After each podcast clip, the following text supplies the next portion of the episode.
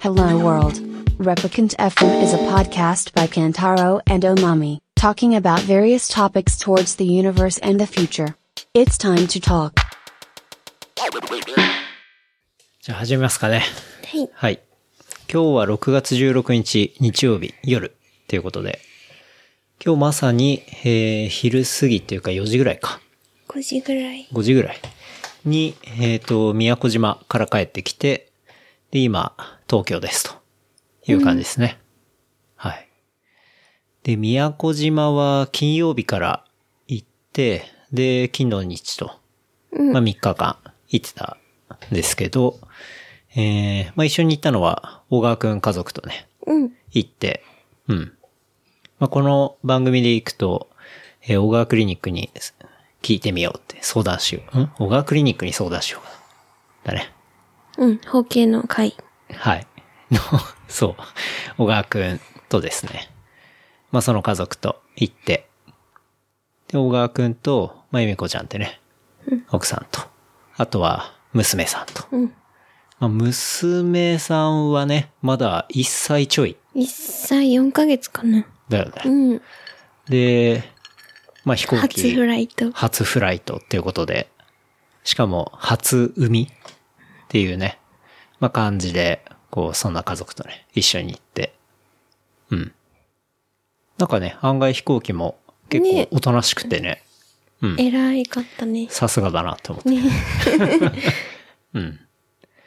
という感じで行って、まあ戻ってきて、ちょっとね、夏先取りな感じでね。遊んできましたけど。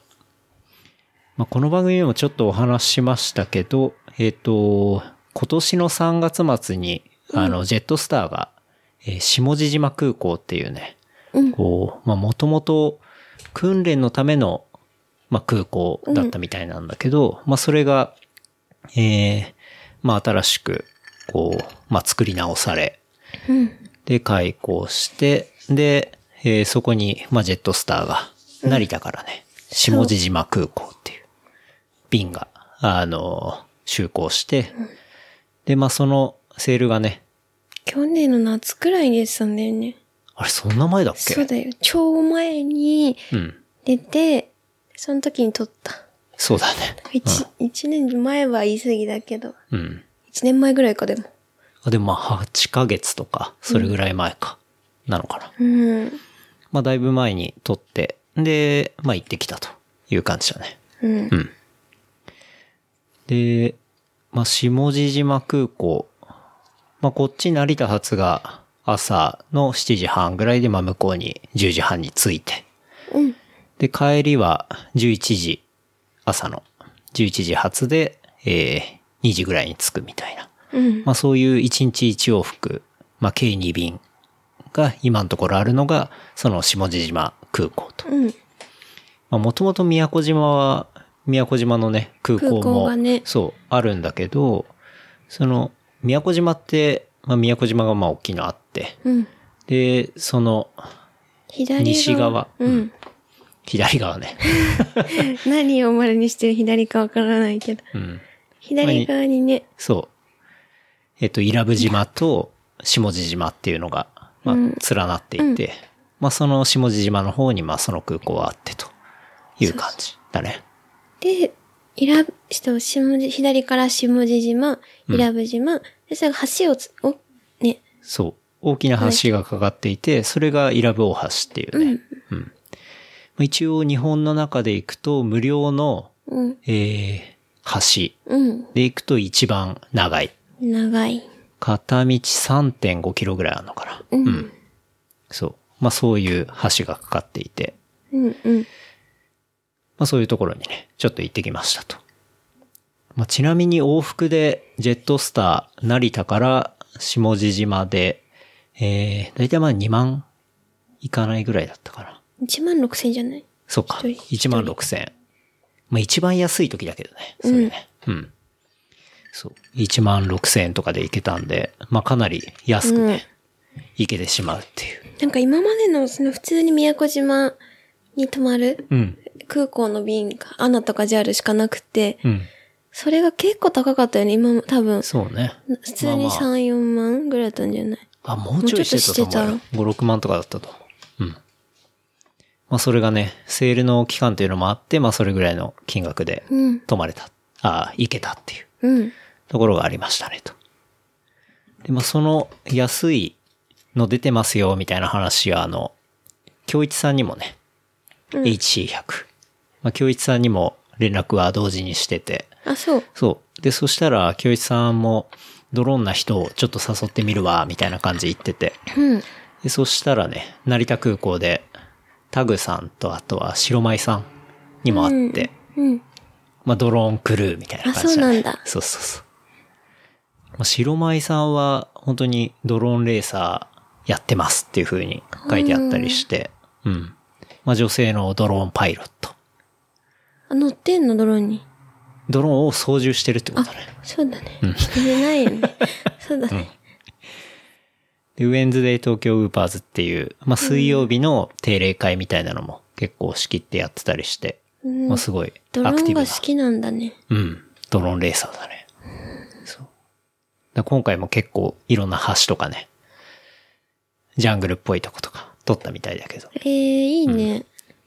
多分またね、今週あたりにいろいろ映像が出てくるんじゃないかなって思うけど、その人たちのね。うん。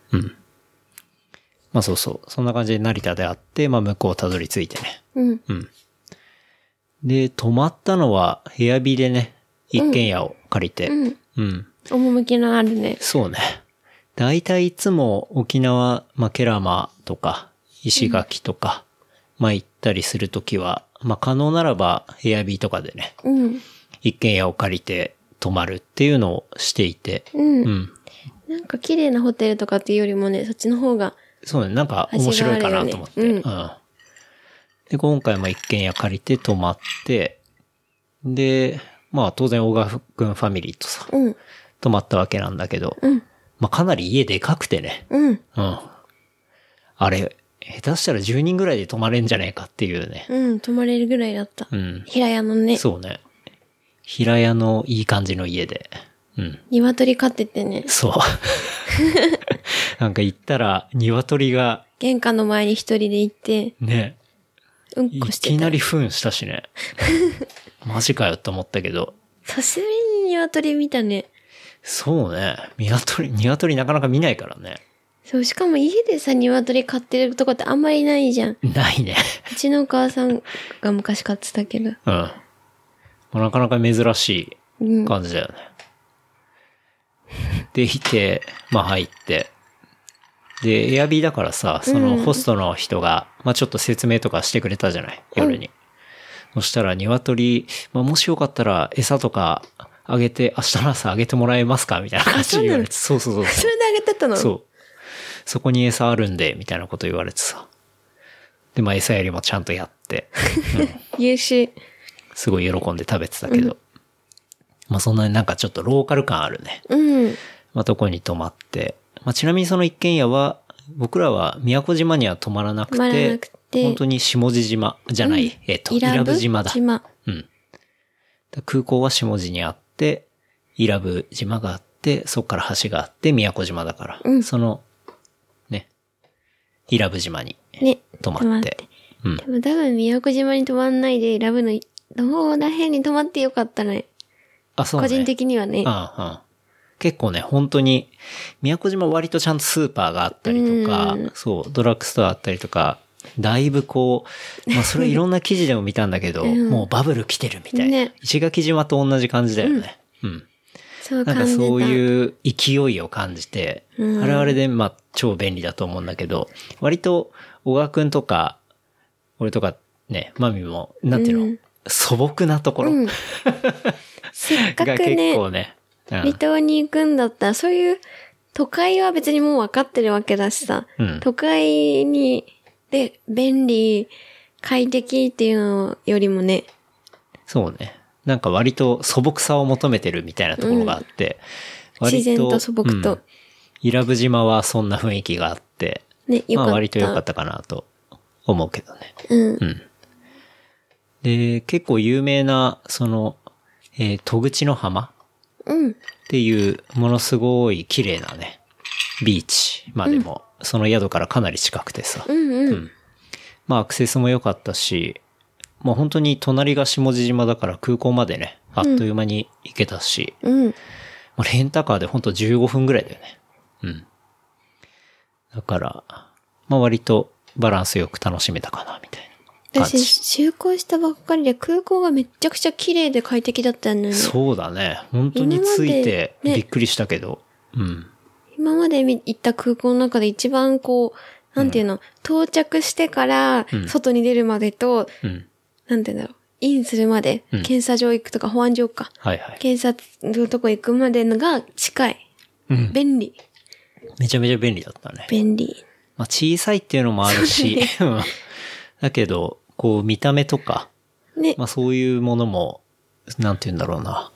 LCC の空港ってどうしても成田とかだとさ、第三ターミナルみたいに、まあ不、便安い感じのさ、なんかそういうイメージが割と日本だとね、んそんな感じになっちゃうけど、海外だと違うんだけどね、LCC のターミナルとかって、一緒だよね。そう今結構トレンドだから、なんていうのちょっとショッピングモールと一緒になってたりとか、割としたりするんだけど、まあ日本の場合は割とそういう扱いなんだけど、その下地島空港がね、うん。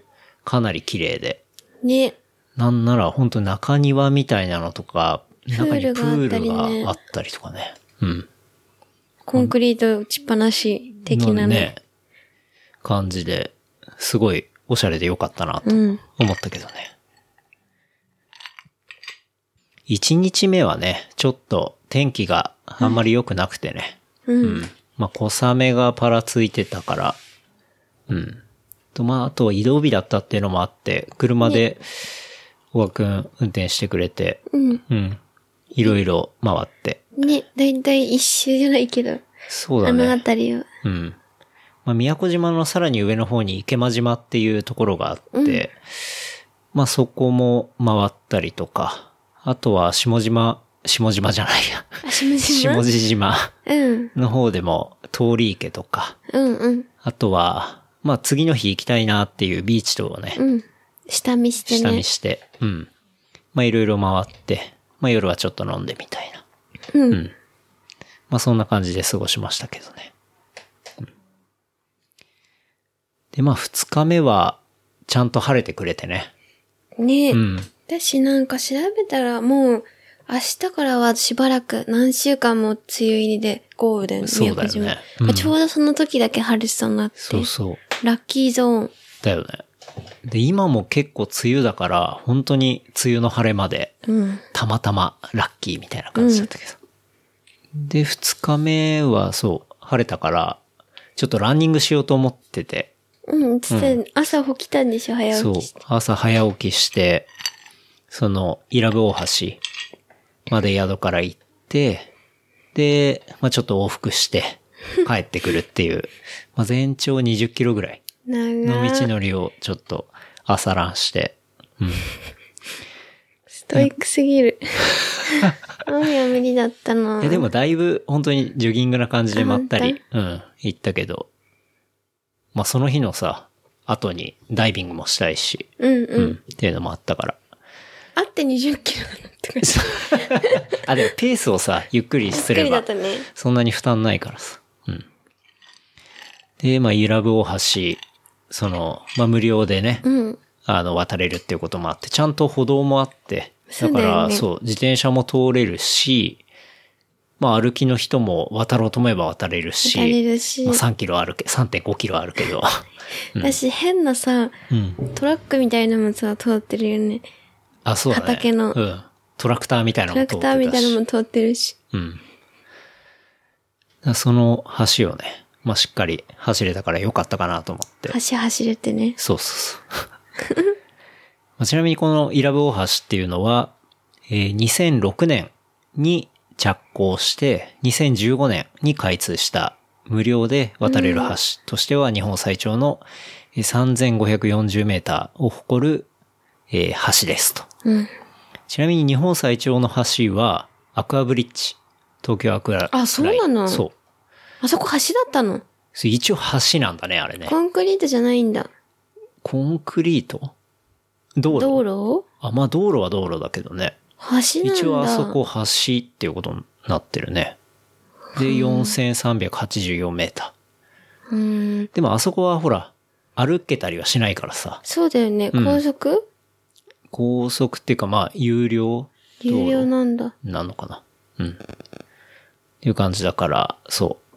まあ走れたりするのは、結構ここが最長なのかな。しかもめっちゃ綺麗だもんね、海が。そうそう。周りは、ね、やっぱり、宮古と伊良部島のその間のね、うん。まあものすごい青い海を見ながら走ることができたりして、うん、すごいいい場所だったなと思ってて。で、なんかもともと、うん。その伊良部大橋って、きっかけになった事故があって、うん。 1940年に、その、宮古島と伊良部島を結ぶ航路で、まあ、船が転覆したみたいな事故があったらしいのね。うん。で、そういう事故があって、こう、橋を架けようみたいなことに、まあ、その事故から始まってるらしいの。あ、そうなんだ。もともとはさ、あれだったんだ。もう離れてて別のそうそう、当然、孤ね。立してたんだ。うん。2015年までは。うん。そっか、最近だね、じゃあ。そう、めちゃめちゃ最近なんだよ。バッチバチじゃん、じゃあ。バチバチ、どういうこと なんだ、宮古島の都会人は、あとさ、あっちからしたらさ、こっちにはドンキもできるのに、あのクソ田舎どもがあってなってんのかな。いや、なんかいいのそかれなっていうよりかは、どっちかっていうと、なんていうの助け合いその医療とか、うんああいう、あとは水の輸送とあーか、なんかそういうところで、かなり、こう、伊良部島コストダウンできたりとかしていまあ、て。そうだようんね。もう本当に島民の暮らしに多分、あ役立ってそうる。かなり役立ってる、まあ、橋。うーん。そう。で、まあ、1940年にそういう事故があって、でも1940年の事故をさ、うん。そんなにさ、橋作るのにさ、何十年も眠ったのがさ、やっぱ橋を作るって大変なんだね。そうそう、そうなんだよ。で、その後、1974年に、うん。イラブの村長さん、イラブさん川光さんかなこれは読み方。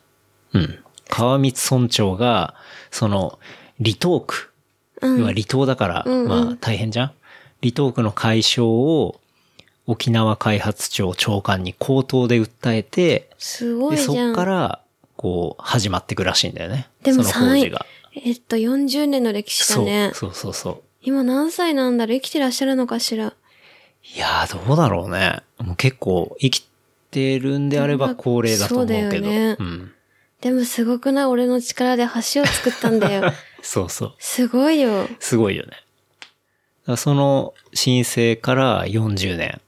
で、その、さっき言った事故から75年経って、2015年に、その、今のイラブ大橋っていうのは開通したっていうことらしいんだよね。すごいね。だから結構本当に、まあ、苦節何十年っていうね。まあ、そういうレベルのうん大橋というとこだね。でもさ、昔さ、その論、小学校の文集とかに一人はさ、橋を作りたいみたいな人いるじゃん。いた じゃん。橋を、嘘いたよ。いたんだ。どの小学校の文集にもいいたじゃん。いないのいないでしょ対。さそれクラス夢によるでしょ。あ、本当、うん。でも夢はさ、やっぱ橋を作るとかさ。あいたんだ。それだいぶ壮大だね。あ、本当うん。結構そうだったよ。え、それ函館の場合でしょうん。函館から橋作るってどこに作るのいや、青森じゃない青森に。わかんないけ ど。でもわかなんんないで 急に函館っぽい喋りなの青森じゃ ない。でもさ、橋を作るっていうのはやっぱ夢さ。うん。でもそれがさ、やっぱ叶えるってさ、すごいことだよね。いや、すごいと思うよ。あんな橋、その橋を渡ったのね。うん。そう。3.5キロね。いい橋です。本当に。でもね、最近その2017年9月に、ちょっと転落死の事故があったんだよね。どこ、橋、あの橋でああの橋で。りそう。だって落ちそう、すぐ落ちれるじゃん。まあね、すぐ横酔っ払ってのたりしたとこには行けたりするからね。で、このニュースっていうのは2017年の9月にあったニュースなんだけど、うん。プロポーズ直後に転落死した事故。死亡うん。っていうのがあって、なんか女性が運転する車で、伊良部島から宮古島、うんあ伊良部島から宮古島へ走行中に、その、大橋ってさ、結構アップダウンがあって。はいすごいよねそうそうそうそう。あんで、そのうん、頂上付近にさ、緊急車両用のなんか駐車スペースみたいな、あったじゃん。ちょっりとました膨ありれましてたはい止められそうなところ。で、あそこに車止めて、こう、ちょっとふざけて、その欄干乗り越えて、そのね、欄干乗り越えると、橋桁の縁がちょっと斜めになってる縁があるのね。海に向けて斜めに下がってるところうん。があって、俺も走ってる時に分かったんだけうど、んうん。ここかと思って。うん。で、そこに乗って、まあ、プロポーズしたらしいんだよね。で、その後足滑らして落ちて死んじゃったっていうね。全然笑えないんわか。そういうのが。うん。あったらしくて。そうそでもそれは、この、なんだろう、橋のせいではないのか。う。橋のせいじゃない。なんか、不ち注意でょっと雑談中にふざけて、やっぱ行っちゃったらしいんだよね。そっか。なんか、イラブと、イラブ島の人だったらしいんだけど。うん。そうそう。なんとも言えないわ。コメントはちょっと差し控えた。うん。まあ、結構、割と最近ね、そういうことあったりするから、まあ、あんま、あそこ、だから緊急車車両用だから止めちゃいけないんだそよね。うだよね。基本当は本ね。、ダメだったよねう。ん、うん。だから、まあ、あんまりね、こう、景色がすごいいいからってね、なんかちょっとそうやって乗り出したい気もわかるけそうねど、まあちょっとやめた方がいいかなってのは思うね。マ確かにマ危さんもないス。ケボーしなくてよかっ たじゃん。確かに。そうそうス。ケボー持ってきてあそこを滑ろうとしたのに。危なかったよ。そうね。そう、小川くん、やたら大きい荷物 を持って、まあ当然さ、あそうその、うだよね子供の、決意がいるからそうものもあるから、まあそうなんだろうなって思ったら、中からスケボー出てきて ね。びっくりしたよね。一回も使ってない。そう。で、聞いたら、なんか、あの橋をプッシュで渡りたいみたいなこと言って て、なるほど、つって。で、普通のこう一直線の橋かなと思ったけどさ、うんすごい、ああいう橋見たことあんまりないよね。そうだね、二山ぐらいあるからね。そううん。アップダウンが。あれスケボー行ってたら、いやーもう止まれないだろうし、本当に。車もね、そう。弾かれると思うわ。弾かれる。だまあそういうこともあったりしたけど、まあすごいいい橋だよね。うん。うん。ランニングはな、朝本当に早く出なかったら走れなかったなって思ったね。もう7時ぐらいから本当にじりじりね、暑くなってきちゃったから。そりゃう暑ん。まあでも、後で、その走った軌跡をさ、あの、ストラバでさ、撮ってるから、あの、航空写真みたいな感じの動画を作れるやつで作ってみたら、本当に海が青くてさ、うん。綺麗だね。うん。完全にストラバ映えするっていう か。ストラバ映えですよ。ストラバエのために20キロ走った。うでもまあ普通か。県からしたら20キロだっん。まあ、ちょい長めだけど、普段10キロぐらいだからね。た。うんうん。まあ、アスリートはストラバ映えっていうことでね。はい。うん。あ、ストラバエね。そう。はい。っていう感じでやりましたけど。うん。あとは、まあ、その後はね、中之島ビーチっていう。そうそ う、とこなろんに行かって、ね、そこ調べたら宮古島の中でも、うん。なんだろうな、こう割とシュノーケルうんうんに向いてて、そうね。こう地形も面白いみたいなのを見て、ここに来てね、潜ろうっていう話をそうして、ね中之島ビーチは下地島の、えーっと、西側そにあるこに割と近い。そうだよね。で、ビーチエントリーで、本当に水族館的な、うん。こう、シュノーケリング楽しめるみたいな。ね。まあそういう場所だっいたうね場。所。うん。まあでも人気スポットだからか人が多かったね。うん。なんか観光バスも止まってたりとかさ。中国人来たりとかうね。ん。いっぱい人いたね。そうだよね。うん。割といつも行っても、ゆこう、人あんまりいなくてね。うんってところが多かったけど、割といたね。うん。今回はすごい人がいたなと思って。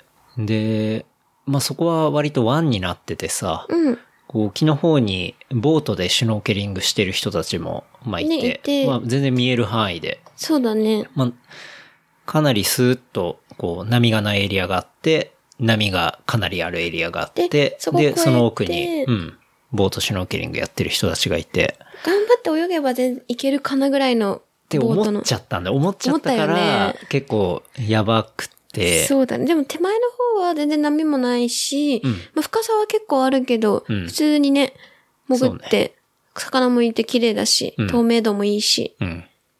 割とこう水色、なんだろう。深い色というよりは、うん。浅い水色色だった。そうね。透明の確かに。うん。感じだったなと思ってね。 そう。その し、やばくてっていうのは、あの、その、波の向こうでね、ボートシュノーケリングやってるから、あそこにまあ行小きた川くい。んと、あ、あそこ行ってみようみたいな感じで、まあ波越えたらいけるっしょみたいな感じで、まあいろいろ、まあ潜ったりしてるからちょっと、なんだろうな、舐めてたっていうのもあってで、も超波はってなってたしさ、そう。マメが波のところはあんまり怖いから、やめる、私は帰るわって言って戻ったら、で、まあ僕と小川くんそこに突っ込んでいったら、まあ案の定波に飲まれまかくっなて。り飲まれまくって、結構本当に死の危険を感じるぐらい巻き込まれて、で、あの、まあ、サンゴにいろいろ打って、足とか。僕は本当に。フィンなくしたんだよね、そう一本。フィンも全部取れて、お母さんはパンツ脱げ て、血つって出てて。なんじゃんそう。で、結構危ない目にあって、僕もその、うわーってなってる時に、どれぐらういわの時間だったわーの時間。いや波に飲まれあたんま覚えてないもん必死すぎたから。うん。だけど、小川くんがめちゃくちゃ巻き込まれてるのをパッて見えて。あ、見えたの見えた見えた。見えて、あのね、走馬灯のように、こう、小川くんの娘さん娘の顔が 思い浮かんで、本当にこれなんかあったらマジでやばいなと思って。まあ自分も大変だったんだけど。見えたのそ状況か。うん。これ見えんの怖いね。そう。自分はさ、こう、洗濯機みたいってことそうそうそうそう。だよねうん。この状態になっ笑えないてか、そう。で、もうあっという間に、そのフィンの装備がバッてう。う ん。なんていうのな足くかならった抜けて、だからそれぐらい多分流れが強くて、そうだよね。でも、そそうの手前側さ、サンゴがすっ綺麗で浅くてさそう、本当にこう、た、なんかサンゴとサンゴの上は立たない、立たないようにさ、うんもちろんするんだけど、していったよ。うんだけど、 そのサンゴに気を使いすぎて自分たちがそうそうそう 巻かれたんだけど、そう。うん。なんかそこがさ、あれだ、だから余計に打ちやすいというか、そうそう。だから、ってこともうそんな浅いところでものすごい波来ちゃったから、全く逃げ場逃げ場がなくて、そうね。だから足とかバキバキになっちゃって、血だらけになったし、みたいな。 そう。二人して、血相変えて帰ってきてそるうねね。。上がって、俺怖すぎて足震えてたから。 うんまあだから運よくちょっと戻ってこれたからよかったけど、まあこれからね、あの本当に夏の時期で、あの本当だよ水辺に行く人すごい増えると思うんですけど、で、ね、いろいろ潜ったりとかしてて、慣れてるだろうみたいな感じ本当だで、よねまあちょっと行くと、本当今回僕らちょっと怖い目にあったんで、あの、気をつけ 本当だよてくださいっていう感じですけどね。うん。本当怖かったから、初久々心に。、初心を、初心に忘、初心に忘れないあれ、なんだっけ初心を忘れるべからずべからずだ。うだん。よね。本当ね明。日病院行くでしょ。そう。で、しかも、こう、サンゴにすられた足って、うんまあ結構、なんて言うんだろうな、ちょっとぐじゅぐじゅしたりとか、まあするっていうのは分かってて、まあ今までもちょっとあったりしたかそうだら、よねうん。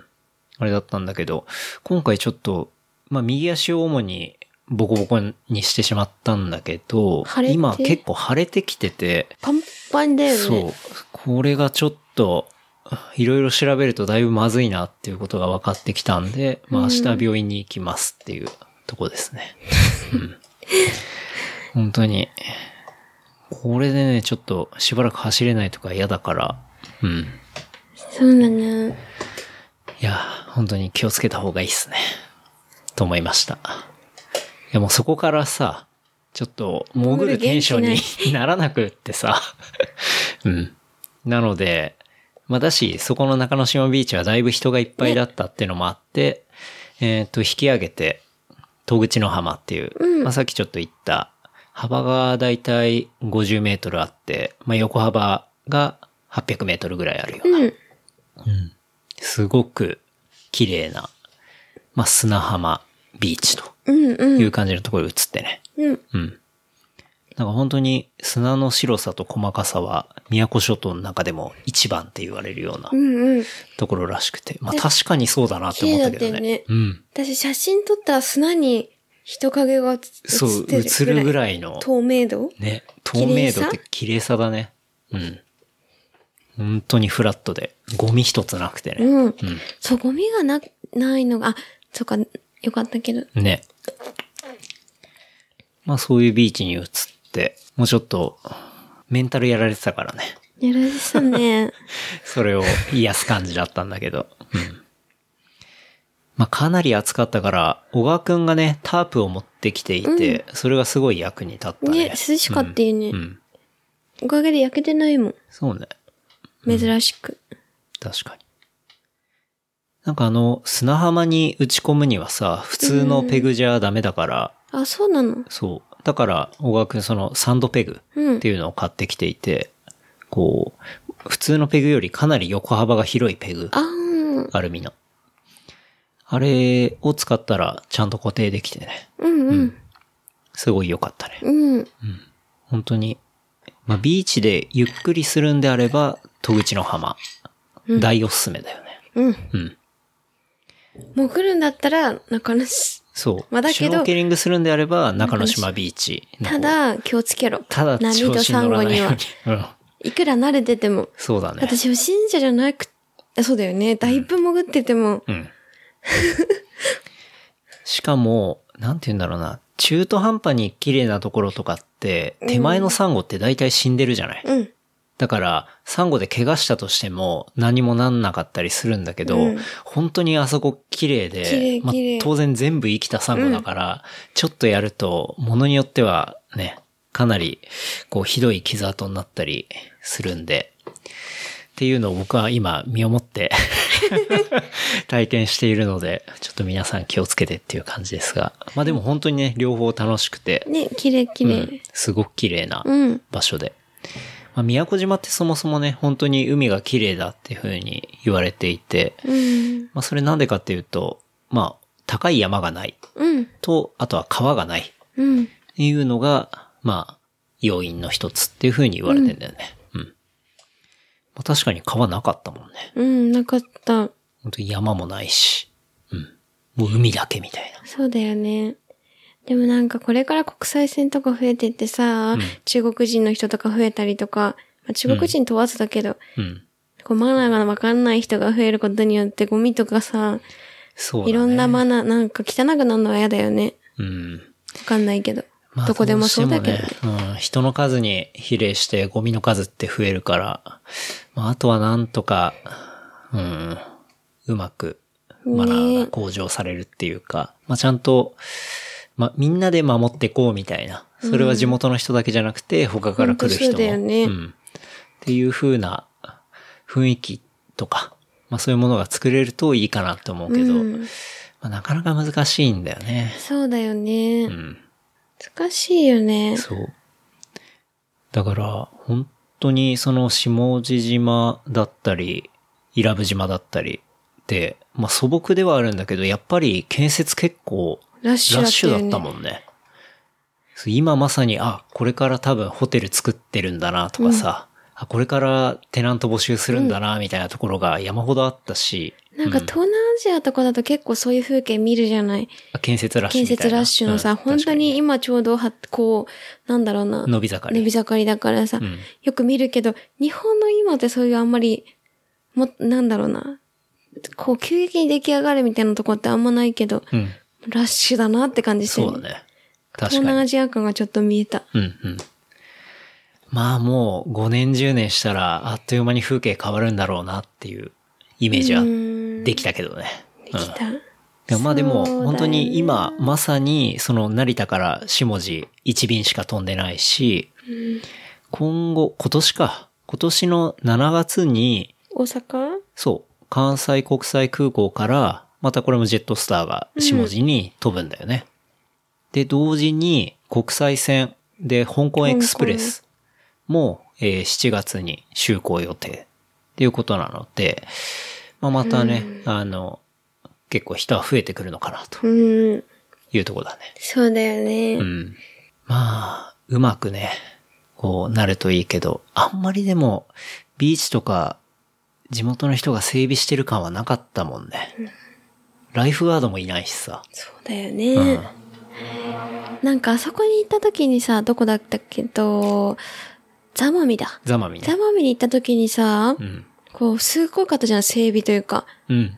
すごかった。すごかったあじゃんの、。古ざまみビーチでしそう。ょ。うん。でもあそこもすごいさ、いろんな人が来るようになって、うん。でもすごい整備して、こっち的にはさ、自由に潜りたいしさ、あっち行きたいってあってさ、ちょっと息苦しいなとは思ったけど、それぐらいしないと、あの綺麗さとかさ、いろんなもの守れないってことだよね。いや、そん、そうだと思う、ね。本当に。うん。だから、だと思う。そういうとこもやっぱ考えていかないといけないんだろうね。うん。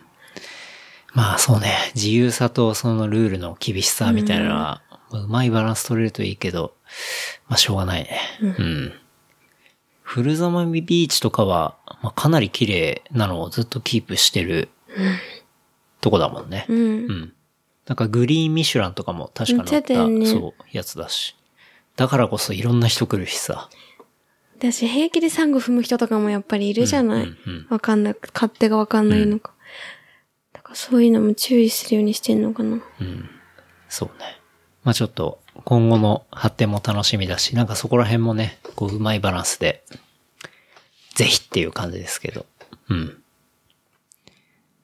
まあその後は海でね、まあしっかり楽しんで、で、スーパーで買い出してきて、1日目は居酒屋とか行ったんだけど、まあスーパーで買い出して、こう、まあそのね、借りた一軒家で宴会して、うん。うん。まあ、一軒家だとね、そういうキッチンが使えたりするっていうのもね、すごいいいとこだよね。うん。で、DJ エミコがね、うん。 小川くんの奥さんのね、エミコちゃんが、もう爆音でおこ 音楽かけてね、 まあみんなで踊りながら、うん。なんか沖縄っぽい感じだったなっていうで、とこだったけど歌って飲んで。 そうね。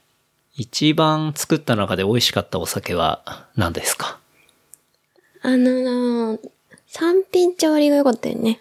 青森の。うん。うん。そうね。ね。うん。普段さ、お茶割り飲まないじゃん、あんまり。確かに。でも美味しかった。うん飲みやすい。うんうん。なんだっけ、あの、宮のスー花パーで買った宮の花花。みたいな感じ。宮の島かな。島ではない。ではない。花だった気がすうん。宮の花か。っていう、まあ、青森があっる。て。花。まあ、それで、三品茶で割って飲んでね。うん。まあ、それ美味しかったよね。うん。で、まあ翌日はパッキングして、まあ早めに下地島空港行って、うん。まあさっきの言った綺麗な空港ね。うん。なんかすごいホスピタリティもあったよね。ほら、あの、ベビーカーさ、貸し出してくれたりとか。うんうんうん、貸し出してくれたり。なんかすごいいいなって思ったけど。ね。いい空港だなと思っうん。また行きたいですね。て。ね。うん。総合的にどうでしたよかったよかった、すごく。うん。宮古島側に泊まんなくてよかったかも。あ、本当個人的には。うん。ちょっと栄えてったらさ、となんか東京みたい で嫌だよ。マミ結構アンチ栄えてる派だからね。うんそうそう。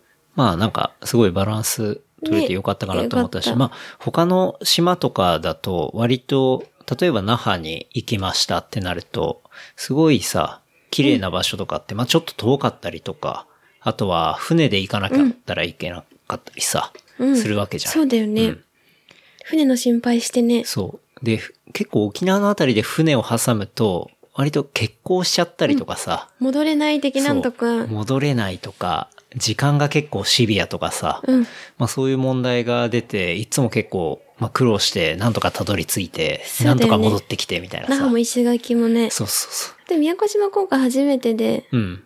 まあ下地からね、下地普が通にもうレンタカーであっという間に近くに素晴らしい海がある金っていとうのかあはっ、て、うん。すごいよかった。良かったよね。うん。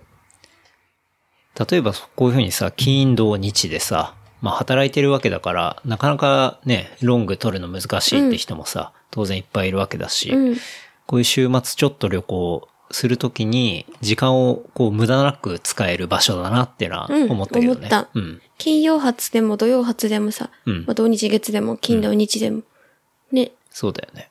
そう、やっぱり船の時間とかだとどう、どうしてもさ、移動が長くなるし、そうで。うん、すごい大満足のね、 3日間でしたというところですかね。はい。はい。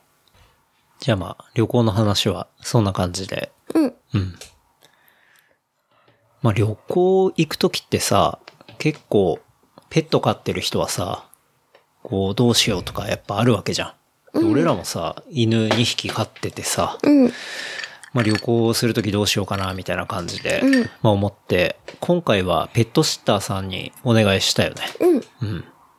うん。で、まあ結構ペットシッターって探すのが難しいなって思ったりはしたんだけど、うん。まあ探すのが難しいというか、探したらいろいろ出てくるんだけど、いいペットシッターさんに会えるのが難しいってことそう。ね。うん。あと信頼できるうん。なっていう人を探すのはってやっぱりいきなりは難しいよね。うん。うん。っていうのがあって、まあ、なかなか探すのは苦労したけど、まあ、割と一発目でね、うんいい感じの人に当たって、うん。で、あの、今回お願いしてね、う。うんん、2日間やってもらってうん。したわけだけど、まあ、実際に今回頼む前に事前打ち合わせをしたよね。うん。うん。 1時間30分ぐらいか。 30分ぐらいだ。そう。一回事前打ち合わせをして、まあ、そこでどんな感じでこう餌をあげるかとかさ、まあ、どういうトイレの片付け方をするかとか、うん。まあ、そこら辺いろいろ説明して、うん。まあ、向こうも疑問に思ったことをその場で話して、うん。 30分ぐらいね、うん。打ち合わせして、で、その後 LINE 交換して、うん。で、グループを作って、で、当日になって、まあ、家に来てもらって、うん。鍵とかはまあ、受け渡しの方法とかは、ある程度考えておいてさ、うん。まあ、それでやって来てもらって、まあ、多分、犬たちにとっても、ストレス、そっちの方がないんじゃないかなって思ってんだけどね。ホテル泊めるよりいいしそうそううん、そうだね。なんか旅行する時の選択肢って、もう本当にホテル預けるか、ペットシッターかぐらいじゃないうん。一緒に連れてかない場合はね。うん。当日もね、結構 LINE で写真いっぱい送ってくれたりして。うん。ね、細かい時も、ところもそこどうしますかって。うん。で、こっちもその時には LINE ずっと見るようにしてたからうさ、ん。うん。来て答えて。でもすごい丁寧な、いい人だったな。そうだね。うん。なんか写真とかもしっかり送ってくれて。自撮りもね。そうそうそうそあれって 言って。う。なんか、そのシッターさんが自撮りした写真をね、送ってくれて。自撮りいるかなとか思いながらね。うん。ってわけだけど。そうね。なんか信頼する、できそうなペットシッターさんってどういうとこがポイントなんだろうね。なんか結構そのペットシッター紹介のさ、サイトとか、アプリとかさ、サービスとかいっぱいあるんだけどさい。っぱいあるんだ。あるか。一応あるはある。うん。だけど、他の宿の星5つとは違ってさ、なんとなくその人の人間性とかさ、うん。そこら辺をどうしてもペットシッターの場合って求めちゃうよね。そうだね。雰囲気とか。うん。あの、あんまり数値にしづらい部分。うん。うん。そうだね。なんだろうな。ベビーシ、赤ちゃんとかとまた違って、なんていうか、犬に対してのこう、愛、愛情だったり、こ、はいうはいは接いし方ってさ、うんまあ、飼い主の人もさ、まあ、簡単に犬はもう飼えるわけじゃん。うんまあ赤ちゃん作るとまたちょっと違って。うんうん。で、結構いろんなさ、飼い方、犬の飼い方とか見て、まあ、本当にこう、邪険、ただこう、なんだろうな、アイコン的な感じで飼ってる人もいるのかもって見る、うんうんよく見たりするけどさ。で、シッターさんもやっぱり手は抜けるじゃん、犬に対しては。赤ちゃんとはちょっと違って多うん分。うん。確かにね。そう。でもなんかそういう感じの人じゃなかったかなって思ったそうね印象がね、うんすごく。まあ、業務は業務なんだけど、本当にドライに業務をこなす感じじゃなくて、うん割と愛情を持って接してくれるシッターさんの方がいいなっていう感じだよね。そうね。うん。それは割と打ち合わせの時に感じたから、うん、うんそうだよね。なんかいいなと思って。あとはなんか、家の近くの病院のことを知ってるとか、動物病院、ああ、あの院長先生知ってます、みたいな話もあったしさ、そういうのって安心感にかなりつながったし、あとは住んでるとこは近いとか、土地勘があるとか、ねうん。で、当然まあペット飼ってるとかさ、なんかちょっと他のサービスとは違うようなポイントが結構うん、ペットシッターさんは大事なんだなっていうのは。と思った。うんあ後からと振り返片って手もまでやってないとかさ、うんうんうん。副業でとか、うん儲けのため、もうもちろん仕事だからそうなんだけど、うんなんかあるじゃん。散歩させさ、代行とかさ、あるね。片手間のやつ、うん近所サービス的なやつのそとうだかねでさ。そうそういうのはだったら、例えば、なんかちょっとあまりこうん。う、ねそう、手抜けるからさ。確かに。そういうのってあれでしょなんか、空いた時間にうんペットのお世話をして稼ごうみたいな感じで募集してる人たちの集まりってことだよね。そういうのは確かに嫌なんだよね。そういうのはちょっとうん。わかるわ。プロがいいもんね。うん。ちゃんと。うん。なんかそういう人たちで、かつ、うまくね、見つかるとうんいいかなと思ったんで。うん。まあ、全然僕、ペットホテルより、シッターの方がおすすめかなってうん思うけどね。そうどうだしてもね。、ペットホテルとかだとさ、ケージめちゃめちゃちっちゃかったりするし、うん。いくら広いっつってもね。うん。うん。もし、まあ、ペット飼ってて、旅行全然難しいんだよな、みたいな感じのことを思ってる人がもしいたらね、一度ちょっと周りでペットシッターさんとか探してみるといいかなって思うけどね。うん。んで、打ち合わせがめちゃくちゃ大事だから、一旦頼む前に打ち合わせがあるところを選んだ方がいいかな。うん。うん。まあ打ち合わせもお金かかるんだけどね。まあ、つっても1500円とかだったもんね。うん確かまあ、それで判断できるんであれば全然ありかなってに。うん。思ったけどね。うん。まあ、ペットシッターの話は、そんな感じかな。あとは、最近、なんか今日病院の話ちょっと出るけど、眼科はいはいはい。俺行ってす、そ行っうだてよいねてさ、そう,、まあ、なんでかっていうと、だいぶ前の会社の健康診断で、まあ、眼圧とか眼底がちょっと異常ありみたいなうんことが出てきて、で、それなんか調べてたら緑内障につながる、うんまあ、もので、で、緑内障とかってさ、本当に失明とかしちゃうから、うん。あ、これまずいなと思って、うんうん一応そういう緑内障とかの、まあ、権威っていうか、うん割としっかりやっていて、まあ、評判がいい人が日本橋にいたから、うんうん。まあ、そこに通院して、こう、もう何ヶ月か。そうだよそうね。。行って、で、まあ、最近はその数値っていうのが落ち着いてきたから、うんまあ、いいこう、いい傾向ですっていううんうんこ。とになったから、まあ、ちょっと安心はしているんだけど、まあ、その人が言ってたのは本当に、なんだろうな、ブルーライトカットうん。をしろっていう風に言っていて、すぐ作りに行ったよね。うん。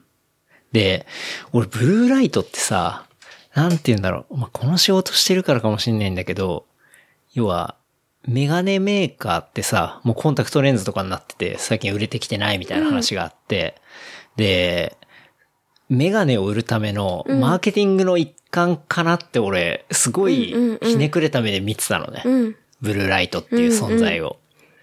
あまたなんか新しい恐怖訴求して、また新しいジャンルでメガネ売ろうとしてるよぐらいのことを思ってたの、俺、正直。うんうんうん。で、まあ、いろいろ話を聞いたら、やっぱり、ちゃんとブルーライトカットしないと、本当に、まあ、いろんな検査をしたんだけどさ、目の周りの神経がもうこれだけ死んでるから、うんそう、もうとにかく、あの、かけろっていうふうに言われて、うん。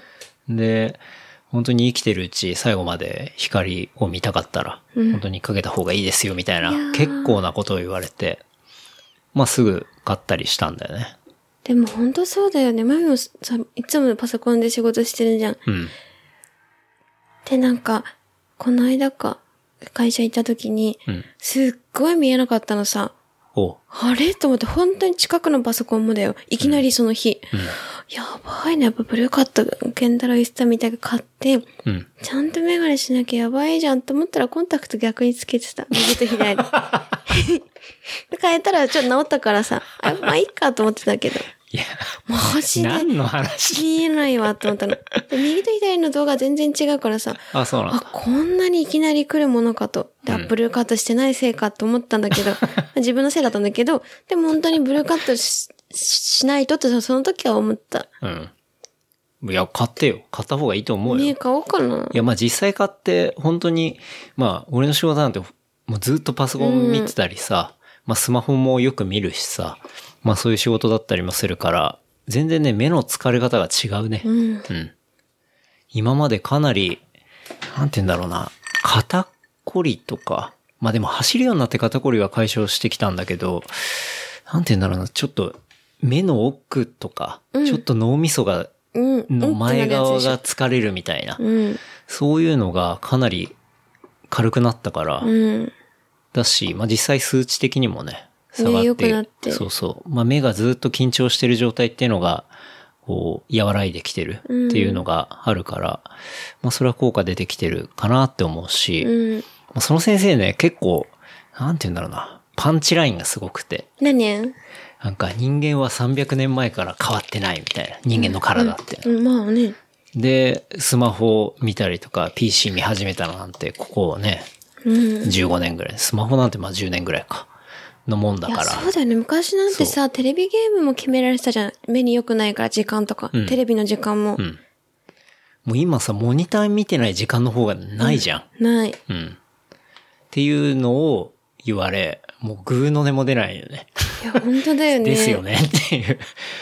そんなにフィジカルの部分変わんないからさ、機能的には。本当だよけねど、この10年でものすごいことになってるから、まあそこはちょっとちゃんとしましょうみたいな話で、確かにっていう話だったし、あとは、まあスマホはをずっと見てるとかって、もう太陽をずっと見てるようなもんだからね、みたいなこと言われて、まあ、そうだよね。確かにっていう。は本い。当だよね。うん そう。そういう感じだったね。確かに、都会に住んでればさ、星を見てさ、うん。なんだろう、目を癒すとかさ、そういう時間がないものね。そうね。田舎に住んでたらさ星とか見えないしね。そうだよね。うん星を見てさ、こうなんか、目を休めるじゃないけど、うん。考え事するとかさ、そういう、なんだろうな、ないんだよね。まあ、大体常に明るいじゃ。うんでん。今回みたいにさ、あの、島に行ってさ、夜とかになると本当暗いなってういんそうだよね思うぐらいだから、こっちいると常に明るいしさ。だしまあ、生活的にもモニター見なきゃいけないしさ、っていうのがあるから。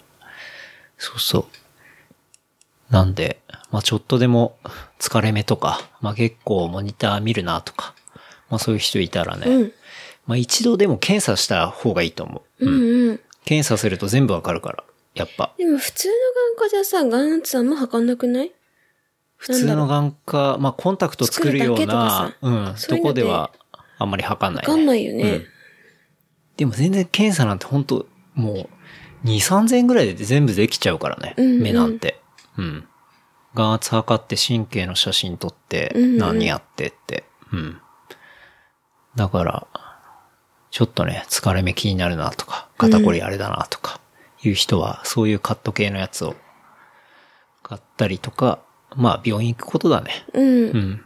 って思いました。はい。うん。俺も手遅れにならなくてよかったなと思って。本当だよね。健康診断案外使えるわと思って。いや、本当だよね。うん。やっぱ定期的に見るのってすげえ大事だなと思うって。ん。うん。な感じですかねう。ん。まあ、メガネ周りで行くと、運動してる時のさ、サングラス欲しいなと思って。うん。で、ままあ、ちょっと前買ってに、たね。そう、この間買ったのは、まあ、ちょっと安めのやつなんだけど、結構本気で探してた時に、オークリーで、こう、調光できるサングラスうん。っていうのがあって、その、調光できるっていうのは、紫外線量に応じて、そのグラスの色の濃さが変わるえー、レンズっていうのがあるんだよね。そう。だからものすごい日差しが強いとこ行くと、こう、ちゃんと濃いサングラスみたいになるし、うん。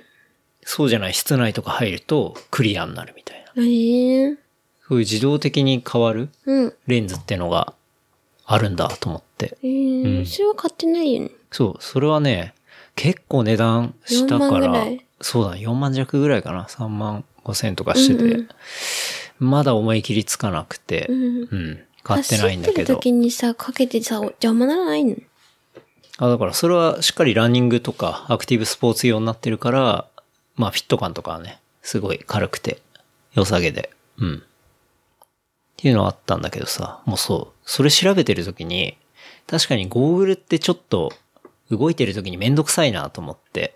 うん。で、なんかそういうレンズの調光する機能があるうん。コンタクトレンズないかなと思って探したのね。はいはいうん。そしたら、あって、うん。で、アキュビューオアシス with transitions っていうのが。アキビオアシそう使ってるよ。でしょ、うんだからそれの、えっ、と、フォトクロミックレンズっていう、要は紫外線に応じて黒くなったり、紫外線なければクリアになったりっていう、ええそ怖うくないいう自動調。目に入れるの節機能があるね。レンズがあって。 2週間 ?2 ウィそーう、ク2ウィーク。乱視用できる乱視用はなかった。じゃあたダメだだ、わ度数の設定はある。ちゃんと本。当うん。そのアキュビューオアシス with transitions っていうのは、まあそういう紫外線、紫外線量に応じて濃さが変わるレンズで。うん。で、この間ね、本当に3月ぐらいにアメリカで発売開始したばっかりなんだよね。いや、日本では売ってないの。そあ、そうなのう。日本はね、まだ。で、個人的にうまく輸入しようとしたんだけど、やっぱりいやね、難ーし目はかやっめた。うんえ、。だし、目の、あ、わかんない。わかんなく、あの、ネットでさ、コンタクト買うっていうのは、マミはわかんないのさ。本当こう、にちゃんと処方して、処方したもので、ちゃんと行って、うんみ、ものうん。だからその都度、3ヶ月に1回受診して、ああ。チェックしてはい買うからさ。はいまあ本来そうだ本よ来ねね。うん。だからネットでさ、それさ、買うじゃん。うん怖くないなんて思っちゃうの。でもほら、コンタクトレンズってそのカーブの、えー数値と、うんあとは度数の数値の組み合わせでうん。選ぶもんじゃん。それが分かってれば、まあ同じものは買えるわけだから、靴のサイズみたいな感じでまさ、あね。まあそういう買い方もあったりはするんだけど、まあでもさすがにね、やっぱアメリカで認可されてるもの、で、日本はまだだから、ダメなんだ。そう、それをね、入れんのは無理だね。多分ね、法律に引っかかっちゃうと思う。あ、そうなの。だし、そう、結構難しかった。いろいろ調べたけど。結局できなくて。うん。で、まあ、この、アキュビオアシス with transitions なんだけど、これはまあ、そう、今までメガネのレンズにしか適用できませんでしたと。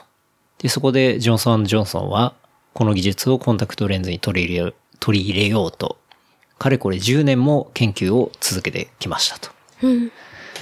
で、そして、まあ、何千人と臨床実験を行い、何千人だけ何千人やってどうるかすら、んね。の何万分の1で さ、目悪くなったら。まあね。まあ、そういうのあるけど、でも、やっと FDA。これは、 FBI? アメリカの、えー食品医薬局ね。まあ、大体、あの、それに認められて、要はあそアうなメのリカの中で発売できるっていう、まあ、そういう承認機関なんだけど、FDA の認可をもらうことができたと。うーん。いうこと。まあだから、これ日本でね、認可されるってまた日本の厚生労働省とか、そういうところで認可されないといけないから、まあなかなか時間かかると思うけど、個人的には結構楽しみなんだようね。つけたいなと思ってて。本当にうん。だからこの With Transition のさ、うん。サイトにあるビデオとかでは、うん。例えば、な事例がいっぱいあって、うん。サッカーのゴールキーパーで、うん。こう、PK 戦で今まさに守ろうとしてるんだけど、うん向こうに太陽があって、うんすごい眩しいみたいな、うん。そういうシーンなんだけど、その with トランジションをつけてれば、うんこうくっきりはっきり見えて、ゴールセーブできてる感じのイメージとか、あとえ、はそ、れさ、りん、なんだろう。あれじゃん、引っかかるよ。何にあれじゃん、あいつあれしてたから。勝 いやっでても、ほら、サングラスしてんのと変わんないから。サングラスしていいのサッカーの試合中。いや、わかんない。どう だろう。サングラスしてる人なんかいないかほらら。え、でもメガネしてる人とかいいんじゃないいないか。ああ、いないんだ よ。あ、いるよ。いるわかんない。小わ学か校んのない。あんま時サ、ッカー見ないからわかんない。バレーしてた時メガネしたよ、マミ。あだからまあそういう補助だよね。あーねうん。っていうシーンもあったり、あとはまあランニングのシーンもあるし、うん当然サイクリングのシーンもあって、うんうんで、サイクリングシーンとかだと、こう暗いトンネルから明るいところに出るときってさ、すごい眩しいじゃない、うん。でもそういうのもうまく調整してくれるみたいな。こう感じで、こう、そのビデオが作ってあって。うん。実際多分ね、まあ、ランニングでも使えると思うし、メガネかけなくていいから邪魔じゃないからさ。うんうん。で、それで度も入ってれば完璧じゃないそうだよね。だし、トレランとかだとさ、うん。山のちょっと暗い部分走って、うんで、抜けたらすごい明るい部分に出てとかってさ、そういう調節ってなかなか難しいんだメガネ1個でやるのって難しいじゃない、うん。それをさ、もうコンタクトレンズが自動的にやってくれたらさ、うん。常にベストな視界でさ、うん。走れるわけじゃない確かに。強くないと思って。うん。そうそう。だから結構これ楽しみなんだよね。いつになるかね。ね。でももう、海外の YouTuber が結構、まあ、買えるところの YouTuber だと思うんだけど、買ってレビューとかしてて、結構面白いから、まあ、これも後で小ノートに貼っておきますけど、すごい YouTuber が、こう、日に照らしたら、みるみる、こう、そのコンタクトレンズ黒くなってって。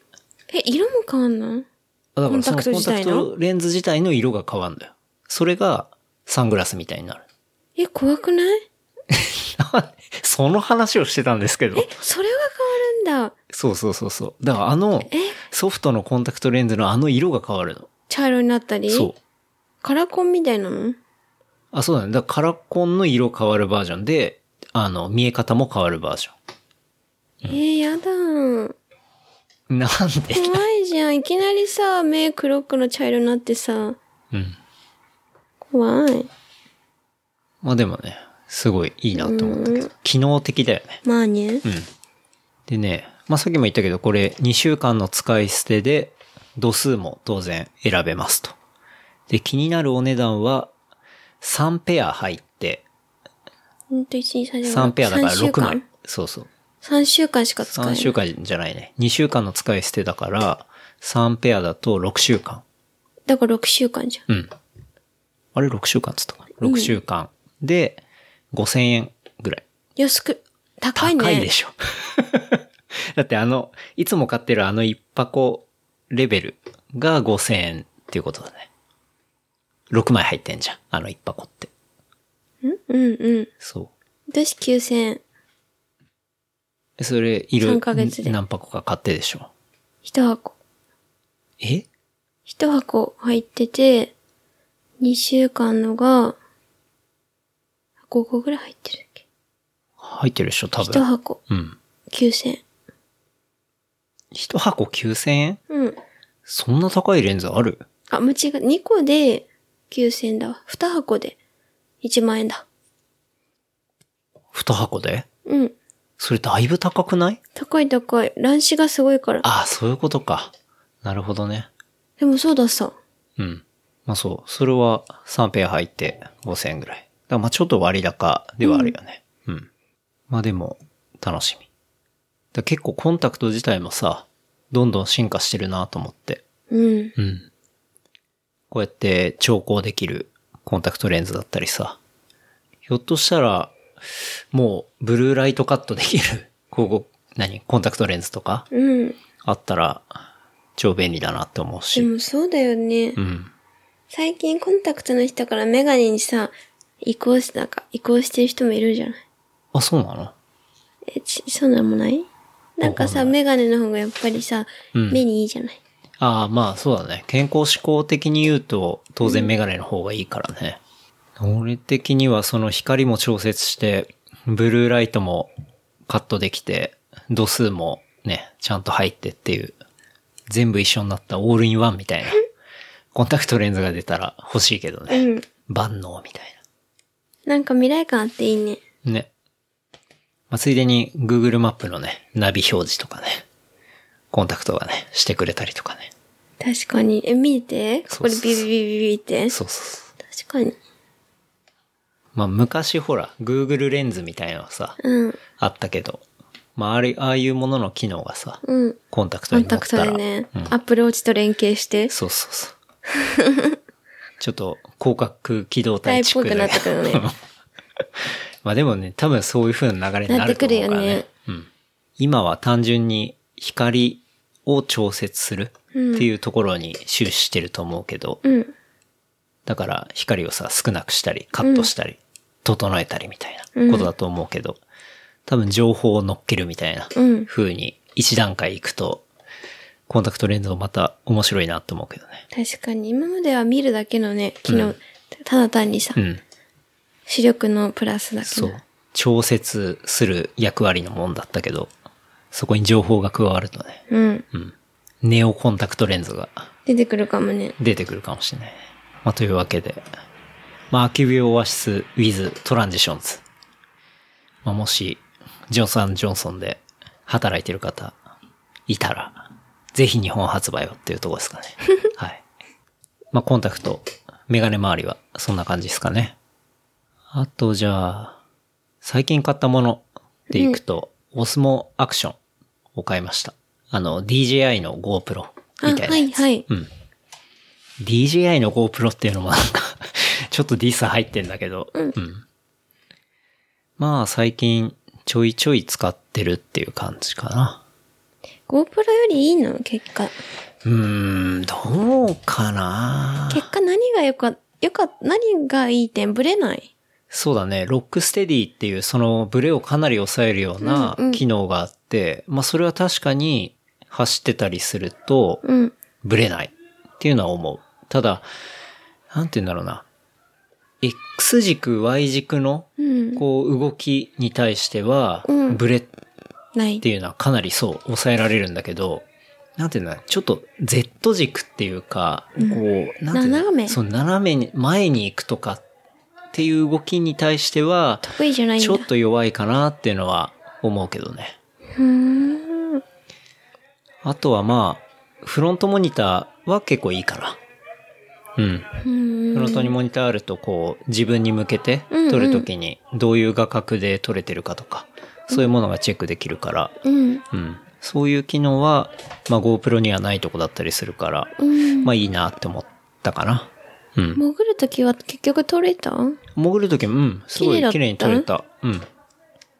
から、全然、なんか不満はないっない。ていうとこかな。価格も GoPro よりちょっと安い。安い。うん。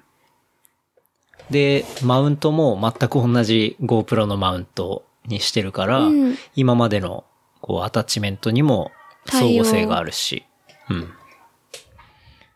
だから、まあ、うまい戦略だなって思うけどね。うん。 GoPro でこう培ってきたさ、マーケットをうん、こう、サクッとちょっと安い金額でそうだよね奪ってくるみたいなさ、なんか本気感を感じるけどね。そうだよね、うんちょっと安いんだ。そうそれぐらい5000円ぐらいかな。ああね、なるほど。うん。なんかやっぱさ、それ日本のブランド、例えばソニーのアクションカメとかだとさ、マウントも当然違ったりするうしんさ、うん。やっぱやってることが、まあすごいいいものだと思うんだけど、やってることが、攻め方が上品だよね。確かにう。ん。なんていうか、DJI の場合とかさ、本気で撮ろうとしてる感じがあるか感がら、もうそれはマウント一緒に決まってるでしょ、みたいな感じだし、当然、なんて言うんだろうで、な。パクったわけじゃないもんね、別そう、に。パクったわけではない。けど、うん。まあ、だし、なんていうの実際 GoPro とかさ、ああいうもののプロモーションビデオってさ、例えばバイクがものすごい飛んでたりとかさ、うんうん。もうダイビングですごいところ行ったりさ、そうだよねスノボでぶっスノボでとなかっ飛びまくったりみたいな、ああいう絵じゃん。でもさ、あんな動きしてる人って、いないねもう使ってる人の1%ぐらいしかいないはずなんだよね。うん大抵の人は本当一般人だし、うん。そう。あんな使い方なかなかできないし、うん。だから、それをちゃんと見据えて、じゃあ、当然みんなセルフィーするっしょ、つって、こう、その、カメラの横にうんモニターも、フロントにモニターもつけるし、まあちょっと価格も下げるし、うん。っていう、なんかそこら辺をしっかり見て、本気で奪いに来ようとしてるな、みたいな。なんか、一時期ちょっと流行った GoPro 女子じゃないけど、うんうんなんかそういうところを、なるほどね。まあ、案に狙ってきてるんじゃないかなっていうのは、まあ、プロダクトからちょっと感じたけどね。そうだよね。なんでもやっぱり手短、手短、ね。うん。なんだ、身近にこうすぐ手に、なんだろうな、自分の思い、なんかシチュエーションに近いものがやっぱり、ね。で、まあ、ある程度のタフさはあってさ。え、じゃあ、こう、もうだってそういう人にとっては GoPro も DJ もこう同じだったら、全然こっちの、安い方がちねょっと安い方で、なんかいろいろついてくるし、いいんじゃないみたいな感じになるしさ。なる。うん。っていうのが、まあ正直性能差なんてほとんどないんだけどね。変わんないんだ。うん。あの、安定機能の時にの切り取りの画角が結構違うとか、あとは色味が違うとか、まあ、そういう細かいところはあったりするんだけど、ただ、まあ今回旅行にも持ってったりしたけど、なんだかんだ一番使うの iPhone のカメラなんだよね、正直。ね、手軽だし、綺麗だしね。そう。まあ、俺は 10S 使ってるけど、まあ、綺麗だよ、本当に。うん。いや、もうめちゃくちゃ優秀だと思うわ、そうだよ iPhone ねのカメラ。うん。そう、もう手軽っていうものには勝てないね。機能は。うん。よっぽどシビアな状況じゃない限り。って思ったね。荷物も減るしね。そうね。まあでも、いい製品なんで、うん。まあ、興味あったらってとこですかね。あとは、この間、スリーピークス八ヶ岳トレイル行って、帰ってきて、で、まあ、洗濯して、うんうん。で、水木さんのさ、回を編集してた時に、あーって気づいて、それは、まあ、一緒にイヤホンを選択してたっていうあ、そう話だなんだけど、 よ。そう。まあ、今まで、そのフルワイヤレスイヤホン、要は、あの、右左完全独立している、そのフルワイヤレスイヤホンの、え2年以上前に買ったのかな、ジャブラエリートスポーツっていうのを使ってたんだけど、んジャブラのね、うんうん。スポーツ向けの。まあ、それを一緒に選択してしまって、 3万ぐらいしてるよね。そうだね。あの、2年以上前だったから、その時ね、フルワイヤレスイヤホンって、まだ AirPods とかもあんまで、そう。高かったな、とにかピヨっく。て出てるから嫌でしょ。そう。それが嫌で、そっちにしたんだけど。そうだね。3万まではしなかったかな。 2万でも3万近く。くはしたかもね。うん。こう選択してダメにしちゃって、で、乾かしても復活しなかったから、じゃあ新しいの買うか、っつって。うんうん。同じの買ったまあ、同じジャブラの、今度は、えっ、と、ジャブラエリート 65T アクティブっていうやつを買いましたね。優秀そうな名前だね。そうだね。なんかエリートが必ずついてるっていうね。うん。なんか前にジャブラエリート 65T っていうモデルがあったんだけど、それのもっとアクティブスポーツ版みたえいなー、感じ。何がいいのまあこれね、結構やっぱ最初に買ったエリートスポーツ、もうエリートスポーツで今、現行であるんだけど、それと比べてね、かなりバッテリーの持ちが長い。1回で5時間使える。5。 ?5 時間。うん。ケースから出して5時間連続で使えるから、本ま当あに。長いか。うん長い。これね、多分、今発売されてるモデルの中で、かなりトップレベルだと思うへねー。 5時間っていうのは。他はいいところ。他は、ほらやっぱ大体、普段も使うし、走る時も使ったりするから、走るとき落ちないのそう、全然落ピちヤない。ーンって。それが大丈夫。うーん。なんかその、ジャブラエリートスポーツの形状は、こう耳に刺して、こう耳の内側にさ、シリコンの爪みたいなやつがあって、それをこう引っ掛けるタイプのうん。あの、イヤホンだったんだよね。カナル型で。なんだけど、今回のアクティブの方は、うん。そのシリコンの爪みたいなのがなくて、完全にこう、ポッて置くだけなんだよね。え、それさ、耳の形なんてさ、人それぞれじゃない。絶対合わない人もいるよね。まあ合わない人もいると思うだっけて、ど。ワミなんて耳の穴、本当にちっちゃく てさ、これしかないのにさ、うん。イヤホンもさ、だって、まあね、と思うまあ人それぞれあると思うんだけど、でも、かなり人間の耳の穴を研究しているから、耳の穴研究所耳の穴研究所だね。人が作ったのそう。いや、そういう名前かどうかわかんないけど、まあでも、ちゃんと開発はしてるから、うん。こう、試しにつけてみたんだけど、ほんとね、フィット感がすごくて。うーん。なんていうか、その、エリートスポーツの時は、まあ、明らかに物理的にさ、そのシリコンの爪みたいのがあるから、うんうん引っかかってるから、まあ、ちゃんと止まってるなってあのいねう感じだったんだけど、その爪もないのに、全く落ちる気がしないっていうか、まあ実際走る時、今回もさ、イラブ大橋ずっと走ってた時も落つちなけいてたし、全く落ちないし、なんて言うんだろうな。例えるなら、こう、耳にそっと沖に来るようなフィット感。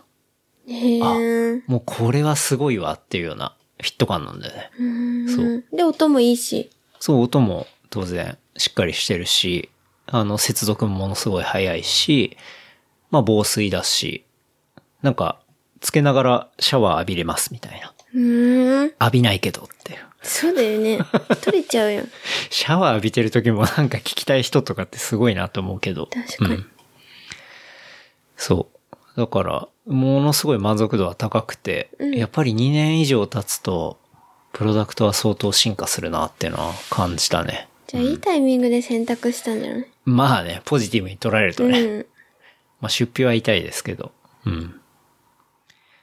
あとは、機能的に使えるなっていうのは、冷やする機能っていうのがあって、冷やする冷やする、あの、どういうやつかっていうと、ここ、右耳のボタンを2回押すと、周囲の音もちゃんとマイクで拾って、聞きながらえー音楽を聴けるっていうこと。あ、ほんと、いいじゃん。そう。だからさ、例えば音楽聴きながらコンビニ入って、で、クイックペイでとか言って、うん。あの、話すときにさ、完全に塞いじゃってるとさ、なかなか話しづらいじゃん。そうだよね。そういう時にボタンポポって押すと、その店員さんの声とかも全部聞こえるえし、ー、便利だね。そうそう。結構便利な機能があって、うん。まあ、それは割と使うかな。うん。っていうね。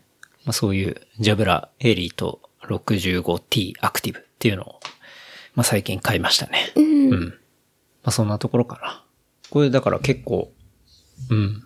まあ、もともとフルワイヤレスイヤホンって、もうその存在自体はすごいおすすめっていう話は、番組でもしたけど、これはすごい良かったかな。ルックスもいいもんね、ミニマムで。そうね。なんか、AirPods みたいに耳から垂れてる感じっていうのはないし、 それが嫌なだけじゃねまあ。それは嫌だし、でも本当にもうシンプうんル、。ザそうだよね。っていう感じだから、これおすすめですね。まあ、最近買ったのはそんな感じかな。じゃあ最後、おすすめコンテンツなんかあります最近ちょっと見れてないね、あんまり。うんちょっと見れてないよ。うん。そうだね。スーツ見たけどね。スーツのシーズン6。セブンです。あ、セブンか。うん。セブンがネットフリックスで公開されてたから見ましたけど。うん。面白かったけど、最終回のドッタバタ具合がひどか った。そうね。ちょっと、あの、メーガン妃うんうん。がもうね、あの、ねドラマ出れなくなるからね。婚約されたからね。うん。イギリス王室うんから。うん。なので、まあ、そこの部分とかを、キャストをうまく調整しなきゃいけないっていう焦りがちょっとね、見えてたね。終盤感じられる のがあって、まあ面白いは面白いんだけど、終盤ちょっと雑くないみた いな感じではあった久しぶりにドラマで、か。うん。日本のドラマでもないでしょ、こんな雑さぐら い。そうね。雑って感じだったね。ちょっとまあ好きなシリーズだから、うん。ちょっとマジかよと思ったけど。うん。うん。まああと2シーズンで終わりらしいしね、スーツも。ね。うん。だし、8で9出た時に、あのジェシカのピアソンっていうなんかう、ん。スピンオフのドラマも出るみたいだから、まあそれまで見て終わりっていう感じかな。ね。うん。はい。まあ、他になんか、おすすめコンテンツもしあったら、あの、ハッシュタグ、レプリカント FM をつけてですね。あと、ハッシュタグ、おすすめコンテンツをつけてですね、ツイートしていただけると、あの、見て、みたいと思いますので、うん。ぜひともお教えいただければと思います。はい。じゃあ、今日はそんなところですかね。うん。はい。じゃあ、事務連絡させていただきます。はい。えー番組の感想、フィードバックは、ハッシュタグ、レプリカント FM までいただければと思います。話したトピックスをまとめた小ノートは、レプリカント .fm、レプリカント .fm で見ることできますので、ぜひチェックしてみてください。